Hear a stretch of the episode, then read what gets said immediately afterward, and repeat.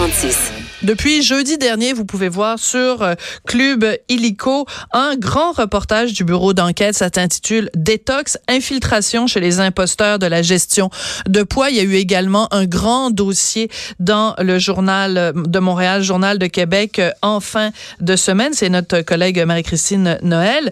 Et euh, ben on voulait, moi je suis pas vous là, mais moi je suis vraiment tombée en bas de ma chaise de voir la facilité avec lesquelles des charlatans, disons le mot, peuvent euh, mettre sur pied euh, des, des commerces, euh, se, se procurer des diplômes plutôt bidons, mais aussi, ce qui m'a fait tomber en bas de ma chaise, c'est la crédulité des gens qui croient dans ces promesses de maigrir rapidement ou de soigner ses problèmes de santé. Alors, on va en parler avec le docteur Michael Bensoussan, qui est justement interviewé dans ce grand reportage. Il est gastro-entérologue à l'hôpital Charles Lemoine à Longueuil. Bonjour, docteur Bensoussan, comment allez-vous?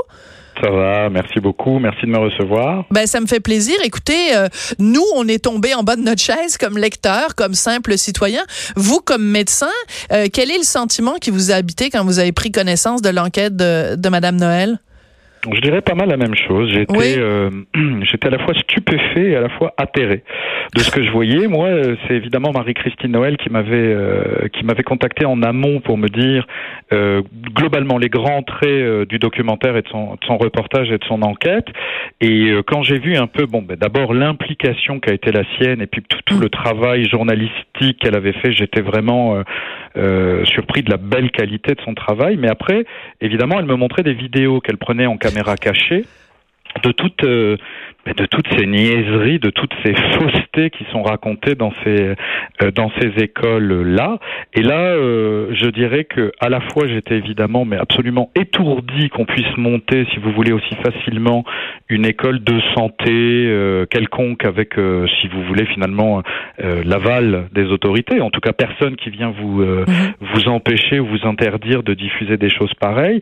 Et puis j'étais aussi assez admiratif du qu'elle avait, parce que moi, pour me faire commenter dans son documentaire elle me montrait des extraits vidéo de quelques minutes. Pour vrai, en général, à chaque fois, je m'arrêtais au milieu parce que pour moi, avec ma formation de médecin, c'était inaudible. Enfin, c'était insupportable d'entendre des conneries pareilles. Mais elle, elle a fait euh, tout le cursus jusqu'à obtenir son diplôme. Là. Oui, c'est ça. Elle a passé des semaines à se faire euh, euh, laver le cerveau contre son contre son gré. Elle était là pour faire un reportage, mais elle s'est fait dire des sornettes pendant des semaines et des semaines.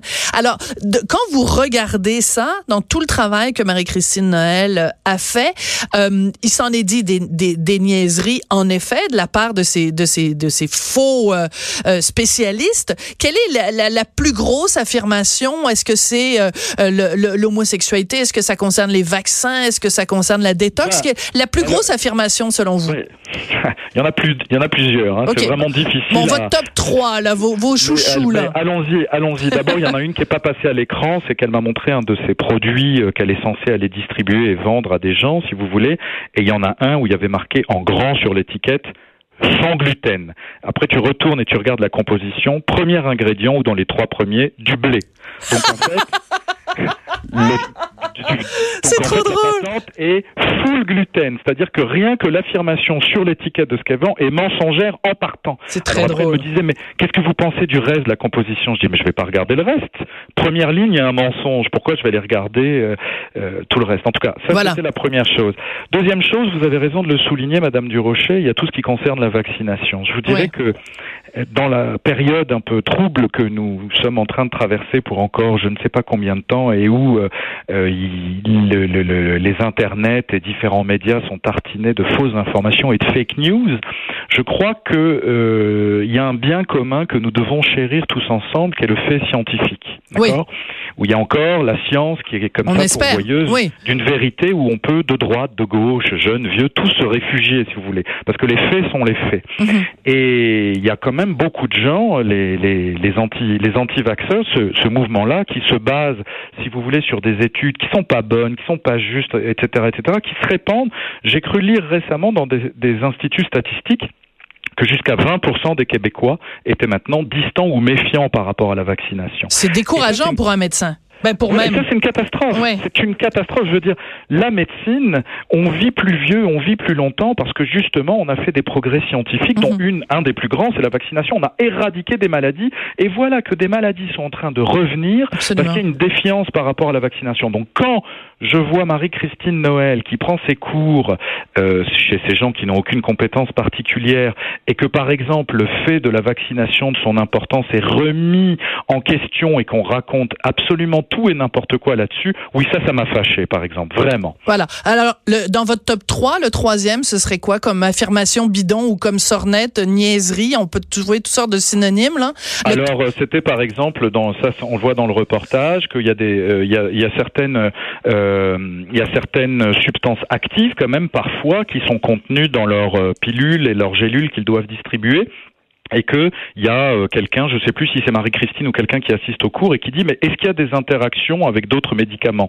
Et l'autre d'affirmer de manière mais totalement péremptoire non non pas du tout, on peut prendre ça avec tous les médicaments, il y en a aucun des problèmes. Et ça vraiment, là on commence à rentrer dans la toxicité. Mais oui.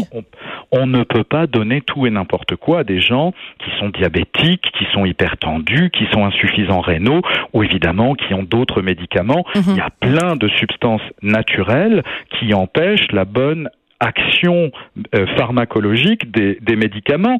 Donc euh, raconter des choses pareilles que eux vont aller répandre chez les différentes personnes au Québec où ils vont faire du démarchage pour vendre ça, là on est dans euh, la dangerosité, la dangerosité de ces gens-là, le vrai charlatanisme. Parce que comme on dit dans, dans le reportage, c'est quoi un charlatan? C'est quelqu'un qui se prétend Mhm. qu'il n'est pas. Là, en l'occurrence, quelqu'un de formé à la, à, la, à la santé, ou en tout cas être un intervenant de santé au Québec, et qui va promettre à un patient, bah, évidemment en surfant sur la crédulité ou le désespoir des gens, qu'il va y avoir des résultats. évidemment, tout ce qu'ils vendent, c'est la plupart, c'est de la poudre de perlimpinpin au risque de faire prendre des dangers ou d'être euh, ou de faire euh, risquer de la toxicité à des gens. Donc là, on est dans la vraie dans le vrai charlatanisme. C'est quand on rentre dans le danger. Je comprends, je comprends fort bien. Euh, à un moment donné, il y a des formatrices qui recommandent de subir des fameuses irrigations du côlon. Est-ce qu'on peut régler ça une fois pour toutes? Est-ce qu'il y a le début du commencement de l'amorce d'une quelconque utilité à une irrigation du côlon, oui ou non? Alors pour répondre ça très simplement, zéro pi une barre. Voilà. C'est-tu correct ça comme réponse? Oui. L'irrigation du côlon, non seulement ça n'a aucune espèce d'utilité, non seulement ça n'a aucune début d'ombre de quart de preuve scientifique que c'est efficace pour quoi que ce soit. Mais en plus, quand on va faire une irrigation du côlon, qui nous dit que la personne est habilitée à donner quelle quantité d'eau, à quelle température, selon quelle pression? Donc il y a évidemment, vous pouvez vérifier euh, pour les auditeurs, il y a évidemment des cas de perforation du côlon par des gens qui ont mal manipulé leurs choses et ça s'est fini très mal au bloc opératoire, etc. Et d'autre part, nous, les gastroentérologues et d'autres médecins, on est spécialistes de ce qu'est le microbiote. Vous savez, cette flore intestinale avec nos 1000 milliards de bactéries amies qui participent à tous les phénomènes de mhm. digestion et de santé avec nous autres. Et évidemment, quand on fait de l'irrigation colique, on va aller abîmer cette flore intestinale avec des effets sur la santé qui sont au long terme évidemment pas encore, euh, je dirais, étudiés, puisque mhm. l'irrigation colique est pas supposée d'être pratiquée, mais en tout cas, rien de bénéfique à en attendre, certain. Alors, est-ce que c'est possible, une fois qu'on a pris connaissance donc de cet excellent reportage de Marie-Christine Noël, soit à l'écrit, soit sur euh, sur ou même encore mieux, les deux, est-ce que c'est possible qu'on puisse réfléchir à la question suivante? Pourquoi les gens croient ces charlatans. Est-ce que c'est parce qu'on n'a plus confiance dans les médecins? Est-ce que c'est parce que les médecins sont, euh, c'est difficile d'abord d'obtenir un rendez-vous chez le médecin? En plus, euh, les médecins vont nous donner la réalité alors que nous, on veut rêver. On veut croire dans une cure miracle qui va nous faire perdre 30 euh, livres, qui va nous redonner la santé, qui va... Est-ce que, est-ce que c'est tout ça ou aucune de ces réponses? Bah c'est sûr que c'est un peu tout, mais de mon expérience clinique, je vous dirais que la plupart des patients ont tous envie qu'on leur dise la même chose, c'est tout va bien aller, je vais je vais m'occuper de ça. Et il y a, je vous dirais, deux situations où le médecin est mis en échec et ne peut pas faire grand-chose. C'est que quand il y a par exemple une maladie très graves, euh, comme prenons l'exemple d'un cancer euh, mhm. qui a euh, évolué, qui est métastatique et où les, les, médecins ne peuvent plus proposer de guérison, mais au mieux que des traitements qui vont ralentir le processus. Ou à l'opposé de ça, quand il y a, vous savez, toutes ces pathologies dites fonctionnelles qui en fait ne sont pas graves mais qui pourrissent la vie, comme euh, dans ma situation de gastro-entérologue, le côlon irritable. Vous voyez, mhm. quand quelqu'un a un côlon irritable avec vraiment des gros troubles digestifs mais qui n'a pas de maladie sous-jacente, la médecine ne peut pas forcément grand-chose dans ces cas-là. Donc en bout de ligne, les gens sont désespérés. Mhm. Et dès qu'il y a du désespoir, il y a forcément des gens qui vont surfer sur cette crédulité. Rappelez-vous, Madame Durocher, il y a trois ou quatre ans, on avait eu ce scandale euh, au Québec de gens qui faisaient à leurs frais, à grands frais, euh, un voyage aller-retour en Allemagne, à Francfort, pour aller voir un professeur de médecine totalement charlatan qui avait dit qu'il avait trouvé un, un, un, euh, comme quoi il y a des charlatans partout, hein, oui. qui avait dit qu'il avait trouvé la méthode miracle pour traiter le cancer du pancréas évolué, d'accord oui, oui. et qui faisait des traitements de chimio et de radiothérapie aux frais du patient en Allemagne. Bon, ben, il y a beaucoup de gens qui étaient en bout de ligne et à qui les médecins mm. cancérologues disaient on peut plus vous aider, qui ont fait le voyage là-bas et mm. puis finalement, ça a tous, ça a tous fini pareil, c'est-à-dire mal. Mm. Donc, il y aura toujours, quand les gens, si vous voulez, n'ont plus d'espoir, euh, des gens pour aller escroquer mm. sur cette euh, base-là. Mais malheureusement, la médecine que je pratique, l'allopathie, elle doit être humble. C'est-à-dire que les gens et les médecins doivent pouvoir entendre et dire, écoutez, là, je n'ai pas la connaissance. La science en 2019, en 2020, mm. n'a pas encore la réponse euh, euh, à votre question. Oui, malheureusement, on n'est pas, c'est pas tout le monde qui a envie d'entendre cette réponse-là. On veut avoir une réponse positive et c'est pas toujours possible. En tout cas, merci beaucoup. En plus, avec l'immédiateté, toujours. Ben oui, ben, ben, ben, même pas aujourd'hui. Là. Hier, on veut avoir la réponse pour hier. Docteur euh, Michael Bensoussan, merci beaucoup. Vous êtes gastro-entérologue à l'hôpital Charles-Lemoine à Longueuil et vous réagissiez donc à ce reportage de ma collègue Marie-Christine Noël. Détox, infiltration chez les imposteurs de la gestion du poids. C'est diffusé sur Club Illico depuis jeudi dernier. Merci beaucoup, docteur Bensoussan. Bonne journée là.